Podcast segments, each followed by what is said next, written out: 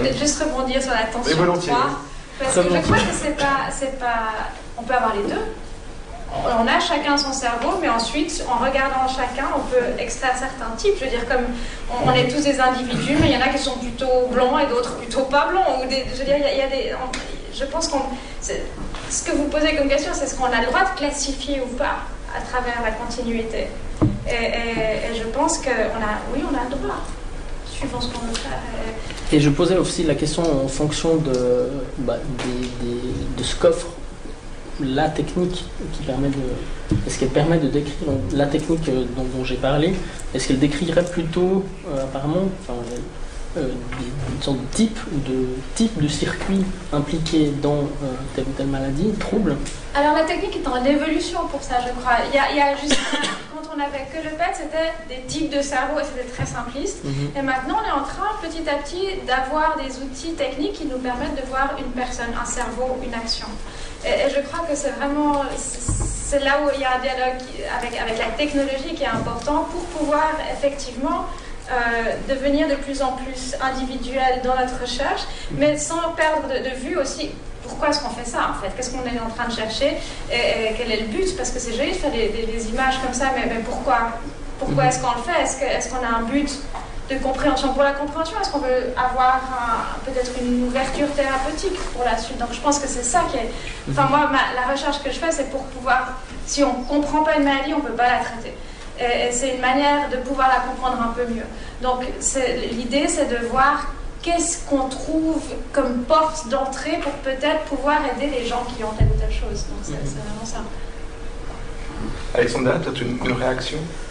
Euh, je vais sur la tension numéro 2. je trouve que c'est bien, bien amené. Euh, il y a un peu deux choses. D'abord, une petite explication causale apportée par plage et imagerie stimulation. Euh, c'est vrai que ce qui est intéressant là, contrairement à cette herméneutique qui, qui tourne à vide, c'est qu'il y a une action à proposer. et je crois que là, justement, on sort d'un paradigme où on ne sait plus du tout si c'est la cause ou l'effet. Euh, puisque euh, si vous suivez par imagerie des sujets qui se dépriment et qui se guérissent, ben là, vous ne savez pas si justement euh, ce que vous voyez, c'est le fait de leur guérison, ou si c'est au fond le fait que leur métabolisme cérébral change, qui se guérissent, hein, en quelque sorte je Tandis que là, avec les techniques de neurostimulation, encore une fois, c'est des approches encore limitées, mais on a une action à proposer et on s'adresse justement à le métabolisme d'une région plusieurs régions cérébrales et, d'avoir un effet. Et donc je crois que là, on a une petite ouverture justement pour sortir d'un modèle où on ne sait pas du tout quelle est la, la, Même si alors on n'explique pas euh, forcément, on explique de loin pas tout, et même pas l'état de base. Enfin, dans notre action, je crois qu'on brise un petit peu ce cercle. On a une, ouverture pour briser un peu le cercle, donc il faut tirer parti, je pense, c'est un des intérêts. Et puis l'autre partie, ben, je, pense que c'est une très bonne question à laquelle il faut réfléchir. Je vous en quelques minutes la discussion si quelqu'un veut intervenir par rapport aux trois exposés en fait. Euh, Jean Bochet. Il faudra être bref. Euh, c'est AFF, c'est cette association dont vous parlez. Euh, est-ce qu'elle peut s'étendre, est-ce qu'elle concerne les autistes en général ou une tranche toute petite? Non, alors eux, ils disent qu'ils sont. Et l'opposé, les, les, dépressions. On a vu que, euh, on nous a montré que quelquefois c'est souvent lié à la tristesse, hein, et qu'il y a une relation entre ces deux. Et la tristesse comme la joie, ce sont des, propriétés qui sont émergées chez l'homme par évolution, qui sont très importantes, qui sont à la base de nos moyens de choix. Et une chose que j'ai vue récemment, c'est donc la personne euh, raisonnable, la personne normale, euh, évalue son, le, futur d'une manière hyper optimiste, alors que le déprimé est réaliste. on va voir que eux sont les normaux ben oui, c'est toujours le problème de la normalité, hein, où est-ce qu'on la met, et puis peut-être c'est mieux de ne pas être tout à fait normal pour pouvoir. Mais, euh, mais pour donc l'AFF, c'est une ils disent qu'ils sont, que, n'importe qui peut les rejoindre, mais que c'est pour tous les autistes et Asperger, donc ils ne ils sont pas sectaires. Euh, mais ça ne va pas. Parce que il y en a qui souffrent trop.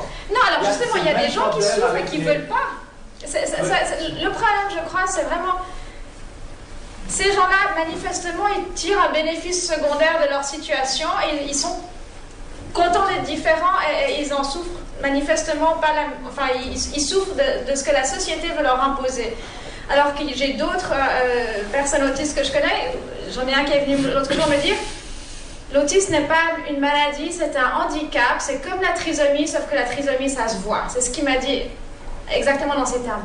Et voilà, donc euh, lui il en souffre, il est déprimé et, et il faut l'aider. Donc je ne dis pas que de nouveau, c'est toujours une question de savoir quelle est la demande, est-ce qu'il y a une souffrance ou pas. S'il n'y a pas de souffrance, il faut foutre la paix aux gens, je crois. S'il y, a une souffrance, il faut, il faut leur offrir des, choses pour les aider. peut-être très brièvement, deux paroles, et après on va devoir laisser quelques minutes quand même à la synthèse. C'était aussi pour vous. Euh, vous avez parlé d'une expérience que vous avez faite en MEG, donc, euh, avec les autistes versus contrôle. Chez les contrôles, vous avez eu une activation du système résonant euh, vers 290 millisecondes. Et je voulais savoir, puisque vous mentionniez aussi que vous avez eu une activation de l'insula, ouais. et j'aurais voulu savoir quand intervenait l'activation de l'insula, et euh, si vous vous souvenez, avant le 290 ou après Je crois que c'est un tout petit peu après, mais je, regarde. Mais, oui, c'est intéressant. Comment, ça... comment, ça... peut être après? C'est ça la question. Comment ça peut être Comment ça pourrait être après? Si on a une activation système résonant vers 300 millisecondes, grosso modo, et que l'insula joue quand même dans la distinction entre moi et autrui au moins, comment est-ce que ça peut arriver? C'est toujours la même question, quoi. Est-ce qu'il y a une activation de système résonant qui intervient avant la distinction sur autrui ou est-ce que ça intervient après? Et je ne peux pas répondre à cette question, il faudrait qu'on regarde le film ensemble. Mais, euh, mais euh, donc moi, cette, activation-là, je la mets en relation avec des travaux qui ont été faits d'électromyographie où on montre que même sur un visage qu'on ne voit que pendant quelques millisecondes et qu'on ne voit pas vraiment comme, comme exprimant une émotion, on a une réaction en miroir avec l'expression de, ce visage. Donc on a une, contraction des muscles du sourire, si le, sourire, si le visage était souriant ou de... de, Ça c'est Dimberg qui a fait ses travaux. Et donc, c'est un peu l'équivalent euh, en activation cérébrale de ce qu'on a pu remarquer dans ces muscles-là. Alors maintenant, l'insula, elle n'est pas forcément toujours activée dans la perception des émotions, elle est surtout activée par le dégoût, l'insula, généralement, mais, je ne sais pas, en fait, si euh, toutes les émotions activent l'insula. Non, non, non, non, Je vous propose peut-être de rester sur ce parce que... Euh, alors, je, suis trop galant pour, dire non. On, a les neurones qu'on peut. Alors, très très vite, s'il vous plaît, parce qu'on va, on va, on va passer une brève synthèse. Et est-ce que vous avez fait les mêmes, la même expérience en EEG Non. Parce que. Non. Donc, du coup, euh, peut-être il n'y a pas du tout, du tout d'activation de système résonant chez les autistes est-ce qu'on aurait pu voir quelque chose Non, mais ça, c'est ce que je vous ai demandé, c'est en cours. Euh, en plus, là, j'avais n'avais pas mis la croix, c'était en, vision libre, donc c'est possible qu'ils aient détourné leur regard assez rapidement du visage que je leur montrais.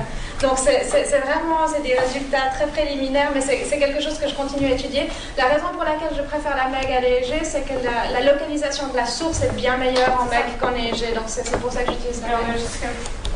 Mais autrement, la, résolution temporelle est la même, la résolution spatiale est meilleure. Et au moins, on aurait une sur, sur la force du signal on aurait plus forte.